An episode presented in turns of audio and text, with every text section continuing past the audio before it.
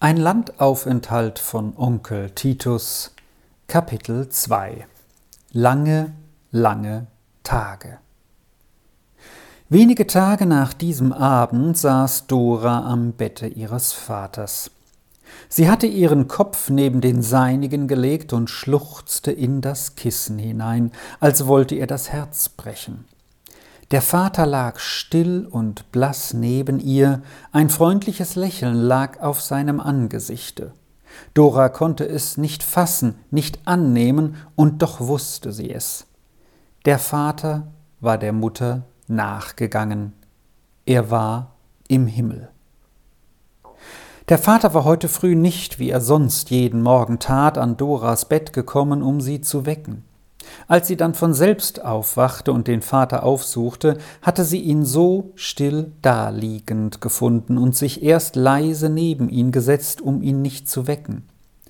Dann war die Hauswirtin mit dem Frühstück heraufgekommen, und nachdem sie vom äußeren Zimmer einen Blick durch die offenstehende Tür in das Schlafgemach hineingetan hatte, war sie erschrocken zurückgewichen mit dem Rufe Ach Gott, er ist tot. Ich will deine Tante herüberholen, und war fortgelaufen. Das Wort war wie zerschmetternd auf Doras Herz gefallen. Sie hatte ihren Kopf auf das Kissen neben ihren Vater niedergelegt. So lag sie seit einer guten Weile und schluchzte in herzbrechendem Schmerze. Jetzt hörte Dora ihre Tante hereintreten. Augenblicklich erhob sie ihren Kopf von dem Kissen und tat sich große Gewalt an, ihr Schluchzen zu unterdrücken. Denn sie fühlte voraus, dass nun ein großer Jammer ausbrechen würde. Davor fürchtete sie sich und wollte so wenig als möglich auch noch dazu beitragen. So weinte sie ganz leise fort und drückte den Kopf in ihre Arme hinein, dass das Schluchzen nicht herauskomme. Der große Jammer brach wirklich los. Die Tante W. klagte zum Erbarmen, dass alles große Unglück gerade über sie hereinbreche und dass sie gar keinen Weg mehr vor ihren Augen sehe. Wo sollte sie nun zuerst Hand anlegen? In der offenen Schublade des Tischchens, das neben dem Bette des Entschlafenen stand, lagen allerlei Papiere, die die Tante nun zusammenlegte, um zunächst alles abzuschließen.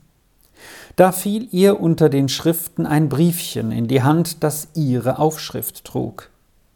Sie erbrach es sofort. Es lautete Liebe Schwester Ninette, ich fühle, dass ich euch bald verlassen werde.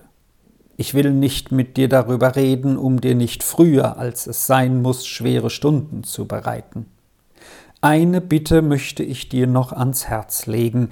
Nimm dich meines Kindes an, solange es deiner Stütze noch bedarf. Ich kann ihm nur wenig hinterlassen. Wende dieses wenige dazu an, Dora etwas Nützliches lernen zu lassen, dass sie mit Gottes Hilfe durch eigene Arbeit sich forthelfen kann.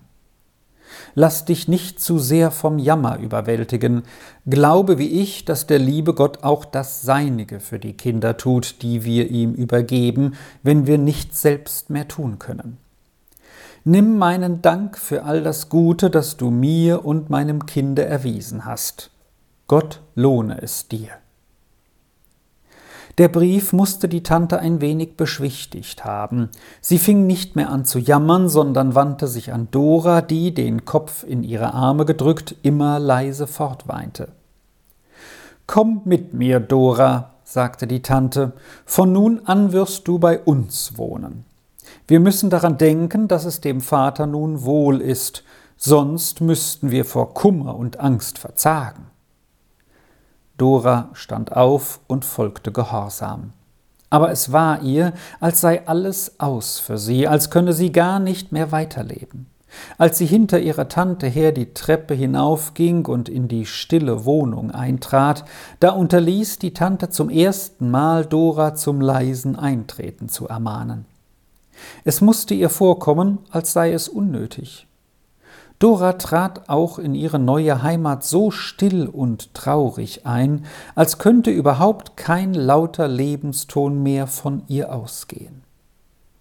Die Tante hatte noch ein Dachkämmerchen, wo sie bis jetzt vielerlei Gegenstände aufbewahrt hatte. Das wollte sie nun für Dora zu einem Schlafzimmer einrichten. Sie musste zwar ein wenig über die Umwälzung jammern, die nun stattfinden sollte, doch wurde diese ausgeführt und für Dora ein Bett in das Kämmerchen gestellt. Da sollte sie fortan wohnen. Ihre Sachen musste das Mädchen noch herüberholen, damit sie gleich ihren kleinen Schrank in der Ecke einräumen könne und alles in Ordnung komme. Dora befolgte lautlos alle Anordnungen der Tante, kam dann, wie ihr geheißen war, zu dem stillen Abendessen herunter, an dem auch Onkel Titus teilnahm, der fast nie redete. Denn er war meist mit seinen Gedanken beschäftigt. Später stieg Dora wieder in ihr Kämmerlein empor, und hier weinte sie in ihre Kissen hinein, bis sie einschlief. Am folgenden Morgen fragte Dora bittend, ob sie nun wieder zum Vater hinübergehen dürfe, und die Tante schickte sich nach einigen klagenden Worten an, sie hinzubegleiten und führte es auch aus. Dora sagte ihrem Vater ganz leise Lebewohl. Sie weinte still und lautlos. Nur wie sie nachher wieder in ihrem Kämmerlein war, brach sie noch einmal in lautes Schluchzen aus, denn sie wusste, dass man nun bald ihren guten Vater hinaustragen und sie ihn auf der Erde nie mehr sehen werde. Jetzt wurden Doras Tage auf eine ganz neue Weise geordnet. Für die kurze Zeit, die sie mit ihrem Vater in Karlsruhe gelebt hatte, war sie noch in keine Schule geschickt worden. Ihr Vater ging mit ihr durch, was sie in Hamburg gelernt hatte. Es schien, als wolle er nichts Bestimmtes mehr mit ihr beginnen, sondern die Anordnung der Sache ganz seiner Schwester überlassen. Tante Ninette hatte eine Bekannte, die war Vorsteherin einer Mädchenprivatschule. Da sollte Dora nun jeden Morgen zubringen, um sich anzueignen, was da zu lernen war. Für den Nachmittag wurde eine Näherin gefragt, ob Dora bei ihr recht gründlich erlernen könne, wie die verschiedenen Arten von Hemden zurechtgeschnitten und sodann zusammengenäht werden. Denn Tante Ninette erachtete das Hemdennähen für eine der nützlichsten Tätigkeiten und hatte diese für Dora ausgelesen, dass sie sich darin ausbilde und sich eine selbstständige Stellung zu gründen.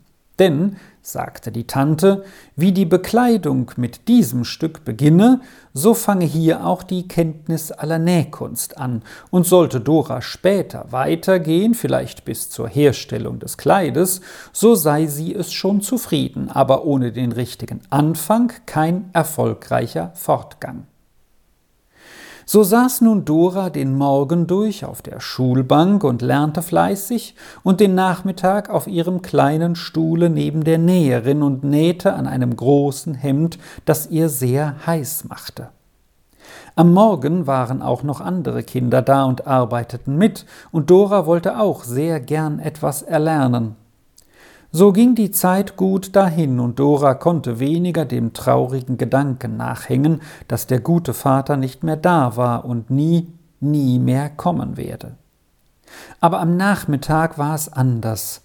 Da saß sie in dem schmalen Stübchen gegenüber der Arbeitslehrerin und bemühte sich, ihr großes Hemd zu bewältigen, und dabei wurde ihr manchmal ganz Angst und Bange denn nun waren die langen heißen Sommernachmittage gekommen, und oft konnte sie auch mit aller Anstrengung ihre Nadel fast nicht mehr vorwärts bringen, so feucht und schwer war der Baumwollstoff und so stumpf die Nadel vor großer Hitze geworden. Schaute dann Dora etwa einmal nach der alten Wanduhr auf, deren Tick-Tack durch die Stille immer regelmäßig fortging, so war es immer noch halb vier und es schien, als ob der Zeiger nicht über diese Zeit weg wollte. Wie lange und wie heiß und lautlos waren diese Nachmittage. Nur zuweilen kam von fern der Ton eines Klaviers herüber. Da musste ein glückliches Kind an dem Instrumente sitzen und seine Übungen spielen, dachte Dora denn sie konnte sich nichts Herrlicheres vorstellen, als so am Klavier zu sitzen und nach und nach alle möglichen Lieder und Melodien spielen zu können. So lauschte sie mit wahrem Hunger und Durst diesen Tönen, die zu ihr drangen. denn in das Nebengässchen kamen keine Fuhrwerke, und die wenigen Menschenstimmen tönten nicht so hoch hinauf.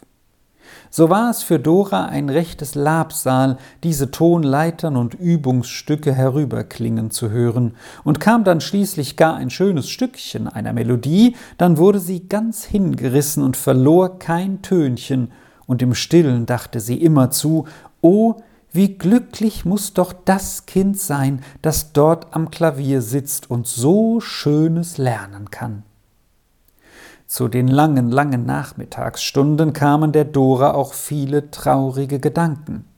Sie erinnerte sich daran, wie sie um diese Zeit draußen unter den kühlen Linden mit ihrem guten Vater umhergegangen war, und dass das nie mehr sein würde und sie ihn nie mehr sehen und hören könnte. Dann kam ihr wohl ein Trost, den ihr der Vater noch selbst gegeben hatte, dass sie einmal mit ihm und der Mutter in so goldenem Glanze zusammen sein werde, wie er an einem schönen Abend um den Vater geleuchtet hatte. Aber das konnte freilich noch lange währen, wenn nicht etwas ganz Besonderes geschehen würde, etwa dass sie sehr krank und von dem schweren Hemdnähen sterben würde. Aber zuletzt kam Dora immer noch ein Gedanke, der gab ihr den besten Trost, wie ihr Vater so bestimmt gesagt hatte, Gott sitzt im Regimente und führet alles wohl.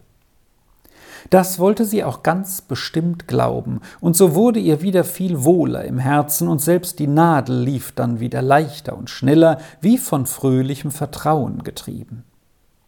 Aber lang waren die Tage immer. Wenn dann am Abend Dora nach Hause zu Onkel Titus und Tante Ninette kam, da war es wieder sehr, sehr still um sie. Erst ging es dann zum Abendessen, da nahm Onkel Titus immer ein ungeheures Zeitungsblatt vor das Gesicht und las und aß dahinter, und die Tante sprach während der ganzen Zeit nur leise und nur das Notwendigste, damit es keine Störung gäbe. Dora sagte gar nichts und sagte überhaupt sehr wenig mehr, denn sie hatte sich nun daran gewöhnt, dass es so still zugehen müsse. Auch in der übrigen Zeit, die Dora zwischen den Unterrichtsstunden zu Hause zubrachte, war die Tante nie mehr genötigt, Dora zu ermahnen, leise zu sein. Denn nach und nach wurde Dora mit jedem Wort und jeder Bewegung so leise und matt, als ob sie alles täte, ohne dass sie dabei noch recht am Leben wäre. Doch war Dora von Natur kein besonders stilles und ruhiges Kind gewesen, sondern hatte im Gegenteil schon früh eine so große Lebendigkeit und ein unermüdliches Begreifen aller Dinge, die ihr vor Augen kamen, gezeigt, dass der Vater oft mit sichtlichem Wohlgefallen ausgerufen hatte, das Kind ist das Ebenbild seiner Mutter, dieselbe Beweglichkeit, dieselbe unversiegbare Munterkeit und Lebensfrische. Das war jetzt alles wie ausgelöscht. Auch zum Jammern gab Dora der Tante jetzt sehr selten mehr eine Veranlassung, denn sie fürchtete sich vor diesen Ausbrüchen und hielt sorgfältig alles zurück, was diese hervorrufen könnte. Nur zuweilen noch brachen sie doch in ganz unerwarteten Fällen hervor und schreckten dann für lange die Äußerung jedes Wunsches, fast jeder Lebensregung tief ins Innere des Kindes zurück. So war es, als Dora eines Abends von ihrer Arbeit heimkehrte, noch ganz von der Begeisterung erfüllt, die sie am heutigen Nachmittage erfasst hatte, denn da hatte die Klavierspielerin drüben ganz deutlich das Lied gespielt, Freut euch des Lebens, weil noch das Lämpchen glüht, pflückt die Rose, eh sie verblüht. Das kannte Dora ja so gut und konnte es singen, und nun zu denken, dass man das Lied so auf dem Klavier spielen konnte und wie das wundervoll tönte, das brachte die Dora in helle Begeisterung, und sie sagte gleich beim Eintritt ins Zimmer zum Abend, Oh, Tante Ninette, es ist gewiss das höchste Glück, wenn man Klavier spielen lernen darf. Glaubst du, dass ich nie, nie in meinem ganzen Leben das tun kann? Ach, um Himmels willen, wie kommst du mir mit solchen Sachen? Jammerte die Tante auf. Wie kannst du mir solche Angst bereiten? Wie könnte nur je so etwas bei uns geschehen? Denk dir den schrecklichen Lärm, den ein Klavier macht. Und wo wäre dann eine Möglichkeit? Wo sollten die Mittel, wo sollte die Zeit herkommen? Ach, Dora, wie kannst du nur auf so unglückliche Gedanken kommen? Es ist ja doch an allem Übel, das schon da ist, genug zu tragen. Mach mir nur nicht noch mit solchen Plänen Angst und Bange. Dora sagte, sie wolle gewiss keine Pläne machen, und von da an sprach sie nie ein Wörtchen mehr vom Klavierspielen, wie sehr sie auch danach lauschte, wenn es in ihr Nähstübchen herübertönte. Am späteren Abend, nachdem Dora noch ihre Schulaufgaben vollendet hatte, während die Tante in aller Stille flickte, strickte oder auch einnickte, stieg dann Dora nach ihrem Dachkämmerchen hinauf, und bevor sie das kleine Fenster schloss, guckte sie jedes Mal noch hinaus, besonders wenn die Sterne droben so hell flimmerten und zu ihr niederschauten. Da waren denn immer fünf, gerade über ihrem Kopfe, die standen immer ganz gleich zusammen, und Dora kannte sie nach und nach so gut, dass es ihr vorkam, als seien es ihre eigenen Sterne, die jede Nacht eigens zu ihr kämen, wie Freunde, die ihr tröstlich zuwinken und ihr zeigen wollten, dass sie nicht allein sei. Und auf einmal dachte Dora, die Sterne kommen gewiss vor ihr Fensterchen vom Vater und von der Mutter geschickt und bringen ihr ihre Grüße. Das war ihr nun für jeden Abend ein lieber Trost, wenn sie so allein in ihr dunkles Dachkämmerchen eintrat, das von dem Wachskerzchen in ihrer Hand nur sehr spärlich erleuchtet wurde. Sie schickte auch jeden Abend am Fenster ihr Nachtgebet in den Himmel hinauf, und dann kam wieder das volle Vertrauen in ihr Herz, dass der liebe Gott auch auf sie niedersehe und sie nicht allein lassen wolle. Ihr Vater hatte ihr ja auch gesagt, Wer sich zum lieben Gott hält und bittet um seinen Schutz, der hat nichts zu fürchten, denn zu dem hält sich auch der liebe Gott und beschützt ihn. So ging der lange, heiße Sommer hin. Dann kamen die Herbsttage, und darauf folgte ein langer, langer Winter, der fast so kalt und die Tage oft so dunkel und schaurig waren, dass Dora manchmal dachte, viel lieber möchte sie wieder die langen heißen Tage ertragen, als diese dunklen, kalten, da sie in ihrem Kämmerchen nie mehr die Fenster aufmachen und nie mehr ihre Sterne sehen konnte und oft so sehr frohe, dass sie kaum einschlafen konnte. Denn es war sehr kalt so weit oben unter dem Dach. Als dann der Frühling und der Sommer wieder kam, da war alles wieder gut, wie es im Vorjahr gewesen war, denn in dem stillen Hause ging alles immer ganz so zu, wie es seit vielen Jahren zugegangen war. Dora arbeitete noch immer fort an ihren großen Hemden und noch mehr als vorher, denn jetzt konnte sie es schon besser und musste ernstlich der Näherin helfen. Als die heißen Tage wieder da waren, trat etwas Ungewöhnliches ein, was bei der Tante Ninette einen ganz schrecklichen Jammer hervorbrachte. Onkel Titus hatte einen Schwindelanfall. Der Arzt wurde gerufen, wahrscheinlich dreißig Jahre nicht mehr über die Grenzen der Stadt Karlsruhe hinausgekommen und während der ganzen Zeit nur zum Essen und Schlafen vom Schreibtisch weg fragte er, nachdem er den Onkel Titus scharf angesehen und hier und da ein wenig an ihm geklopft hatte. Die Frage musste bejaht werden, denn es war so. Gut, fuhr der Doktor fort. Nun fort hinaus, aber sogleich, lieber heut als morgen.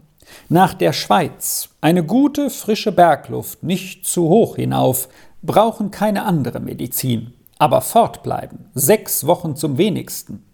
Haben Sie einen Wunsch wohin? Nicht? Können sich noch besinnen, will's auch tun. Komme morgen noch einmal und finde Sie reisefertig. Der Doktor war zur Tür hinaus, Tante Ninette hinter ihm drein. Denn jetzt erst schwammen Scharen von Fragen vor ihren Augen, die sie an den Doktor zu richten hatte, der sie mit seinem ungeahnten Entscheid vor Schrecken starr gemacht und völlig um die Sprache gebracht hatte. So war all das Wichtige, das sie zu erwidern und zu fragen und wieder zu erwägen und durchzusprechen hatte, noch gar nicht vorgebracht worden, und das musste doch sein. Es half dem Herrn Doktor nichts, dass er kurz angebunden sein wollte. Draußen vor der Tür wurde er dreimal länger aufgehalten, als drinnen geschehen war. Als die Tante nach einiger Zeit wieder zurückkehrte, fand sie Herrn Titus ganz vertieft in seine Schriften an seinem Pulte sitzen, wie immer. Mein lieber Titus, rief sie in höchstem Erstaunen aus, Solltest du wirklich überhört haben, was uns bevorsteht? Sofort aufbrechen, alles liegen lassen und abreisen zu müssen und nicht zu wissen, wohin. Und so lange fortzubleiben, sechs Wochen oder noch mehr, und nicht zu wissen, wo und wie und bei wem und in welcher Nachbarschaft? Es ist ja ein schrecklicher Gedanke, und nun sitzest du da und schreibst, als stünde uns nichts bevor. Meine Liebe, gerade weil uns das Fortgehen bevorsteht, will ich noch meine Zeit benutzen, antwortete Herr Titus, fleißig weiterschreibend. Mein lieber Titus, wie schnell du dich in unerwarteten Lagen zu fassen weißt, ist bewunderungswürdig, aber diese Sache muss besprochen sein, sie kann zu tief eingreifende Folgen haben, sagte jetzt Tante Ninette sehr eindringlich. Bedenke nur, wo wir hinkommen könnten. Das ist ganz einerlei, wenn's nur still ist. Und so ist's auf dem Lande, bemerkte Herr Titus, fortarbeitend. Das ist ja gerade, was ich überlege, fuhr seine Frau fort. Wie wir uns nur sicherstellen, dass wir nicht in ein übervölkertes Haus oder in lärmende Nachbarschaft geraten. Da könnte ja eine Schule in der Nähe sein oder eine Mühle oder gar ein Wasserfall. Es gibt deren ja so schrecklich viele in der Schweiz. Oder es kann ja auch ein lärmendes Gewerbe getrieben werden. Oder es könnte in der Nähe der Platz sein, wo so eine Landesgemeinde stattfindet, wo ja die Menschen eines ganzen Kantons zusammenkommen, was doch einen unerhörten Lärm verursachen muss. Aber ich habe einen Gedanken, lieber Titus. Es gibt einen Weg, alledem ausweichen zu können. Ich schreibe nach Hamburg, da lebt der alte Onkel der Frau meines seligen Bruders. Du weißt, die Familie lebte einmal in der Schweiz, da kann ich genaue Erkundigungen einziehen. Es scheint mir, der Weg ist ziemlich weitläufig, entgegnete Onkel Titus, und soviel ich weiß, hat die Familie Unangenehmes in der Schweiz erlebt und wird kaum Beziehungen dorthin unterhalten haben.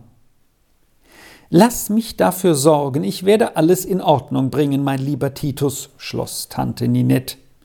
Sie ging auch sogleich hin und schrieb einen Brief nach Hamburg.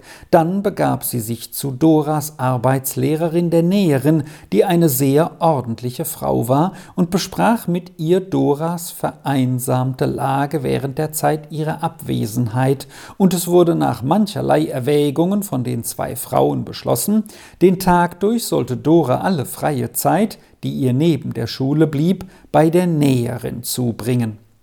Am Abend käme diese mit dem Kinde nach Hause und würde die Nacht da bleiben, damit es nicht allein in der Wohnung sei.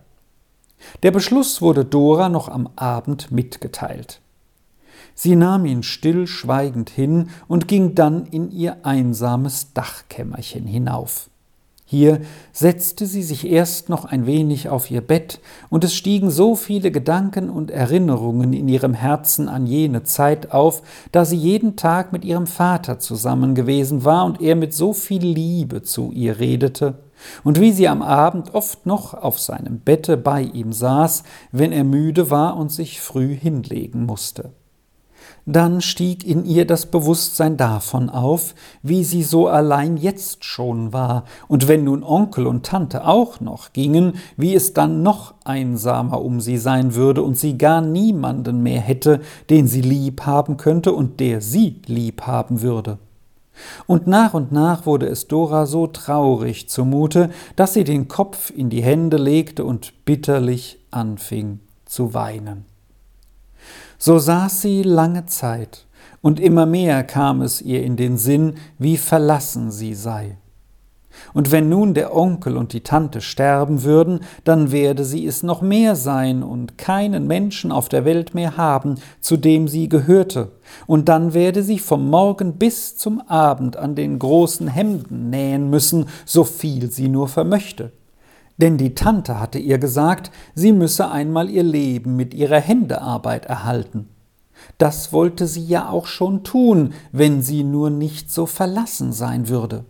Und der Gedanke, dass sie dann Tag für Tag Mutterseelen allein dasitzen und gar kein einziger Mensch mehr sich um sie kümmern werde, viele, viele Jahre hindurch, bis sie sterben werde, kam Dora immer schrecklicher vor, so dass sie so lange dasaß und fortweinte, bis vom nahen Turm so mancher Schlag herüberschallte, der sie aufschreckte.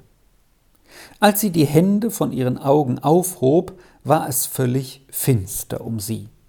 Denn längst war ihr kleines Licht abgebrannt, und auch von dem Gässchen her drang kein Schein von einer Laterne mehr zu ihr herauf.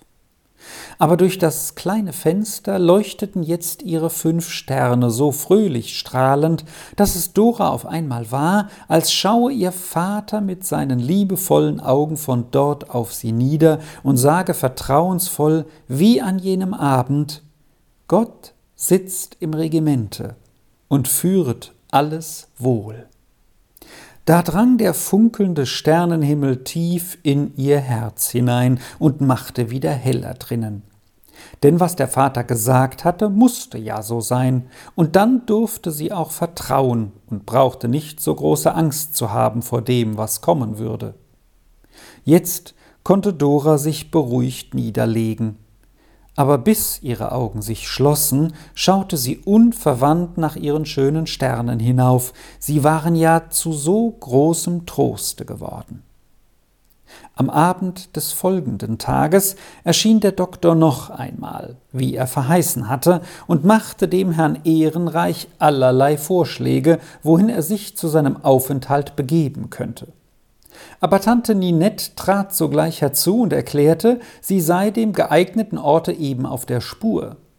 Da müssten so viele Bedingungen erfüllt werden, wenn ihr Mann dieses ungewöhnliche Ereignis ohne Nachteil über sich ergehen lassen sollte, dass man mit der eingehendsten Sorgfalt zu Werke gehen müsse, was sie eben tue.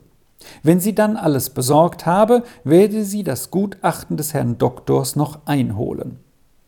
Nur nicht zu lange hinziehen. Bald reisen, bald reisen, mahnte der Doktor und wollte sich rasch entfernen, fiel aber dabei fast über Dora hin, die so leise eingetreten war, dass er keine Ahnung davon gehabt hatte.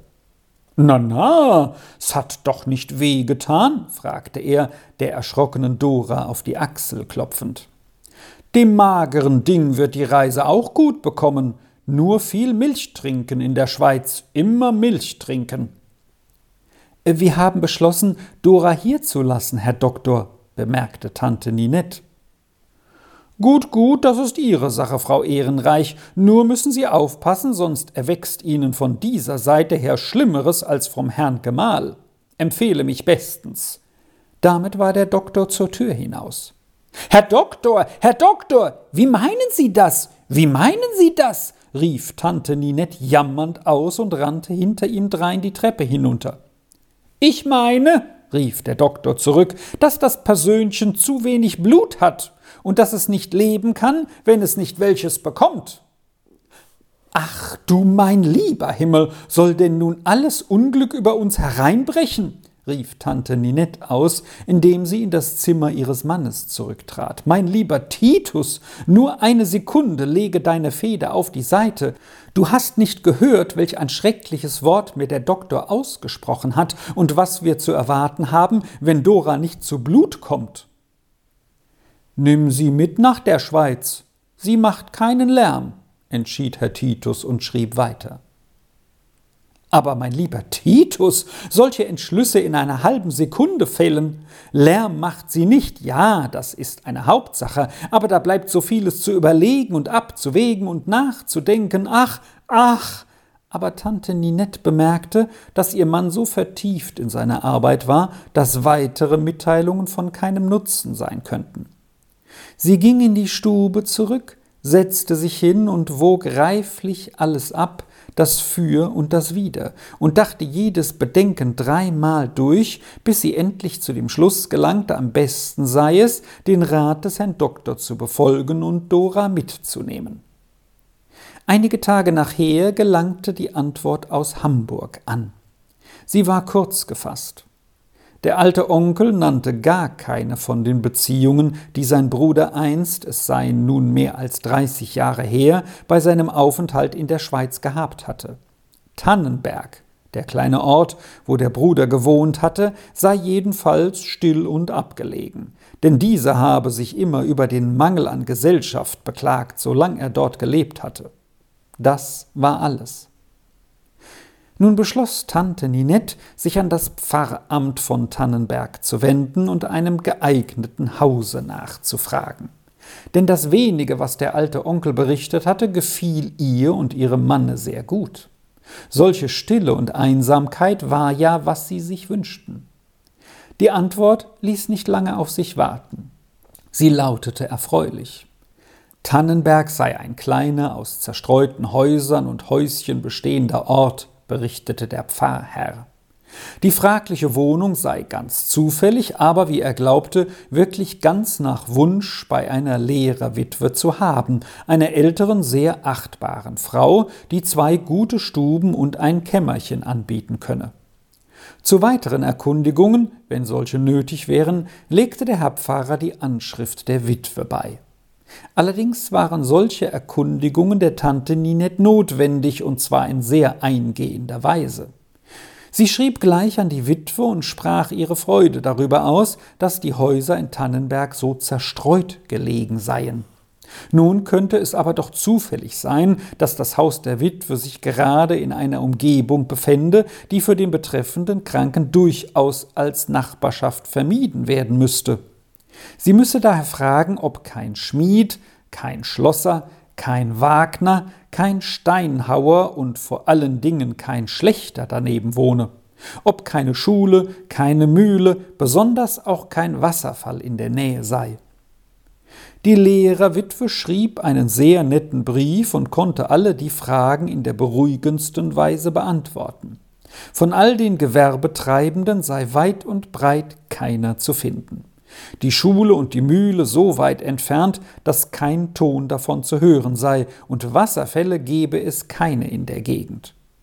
Weiter konnte die Witwe berichten, sie wohne in der angenehmsten Nachbarschaft, weit und breit keine Behausung als das große Haus des Herrn Birkenfeld mit dem prächtigen Garten und den schönen Feldern und Wiesen ringsum. Das sei auch die geachtetste Familie im ganzen Bezirk, und Herr Birkenfeld sitze in jedem Rat und sei ein Wohltäter des ganzen Umkreises, so sei auch seine Frau. Sie selbst, die Witwe, habe dieser Familie auch sehr viel zu verdanken, vor allem, dass sie so gut wohne. Denn ihr Häuschen gehöre zum Gut des Herrn Birkenfeld, und er selbst habe es ihr angeboten nach dem Tod ihres Mannes und sei ein Hausherr wie wenige. So war denn alles aufs Beste eingeleitet, für alle erdenklichen Fälle von störendem Gelärme vorgesorgt, und der Tag der Abreise konnte festgesetzt werden. Dora hörte mit großem Erstaunen, dass sie mitreisen werde, und packte voller Wonne das schwere Zeug ihrer sechs großen Hemden zusammen, die sie als Arbeit mitzunehmen hatte. Die Aussicht, die Hemden an einem ganz neuen Orte und unter so veränderten Verhältnissen zu bearbeiten, begeisterte sie so sehr, dass ihr alles wie ein Fest vorkam, sogar diese langen Nähte fertig zu bringen. Endlich, nach vielen mühevollen Tagen, standen Kisten und Koffer unten im Hausflur bereit, und das Mädchen wurde nach dem Mietwagen ausgeschickt. Dora stand schon lange fix und fertig oben an der Treppe, und ihr Herz klopfte vor Erwartung der Reise und alles Neuen, das sie nun volle sechs Wochen lang sehen würde. Das kam Dora als eine unabsehbare Herrlichkeit vor nach all den langen, langen Tagen im Nähstübchen. Endlich traten auch Onkel Titus und Tante Ninette mit zahlreichen Schirmen und Schachteln aus dem Zimmer, stiegen mit vielen Hindernissen die Treppe hinunter und in den harrenden Wagen hinein. Hier hatte endlich jedes Ding seinen Platz gefunden, und Onkel und Tante lehnten sich etwas erschöpft von der Anstrengung in den Wagen zurück und fuhren nun erwartungsvoll dem ländlichen Stillleben entgegen.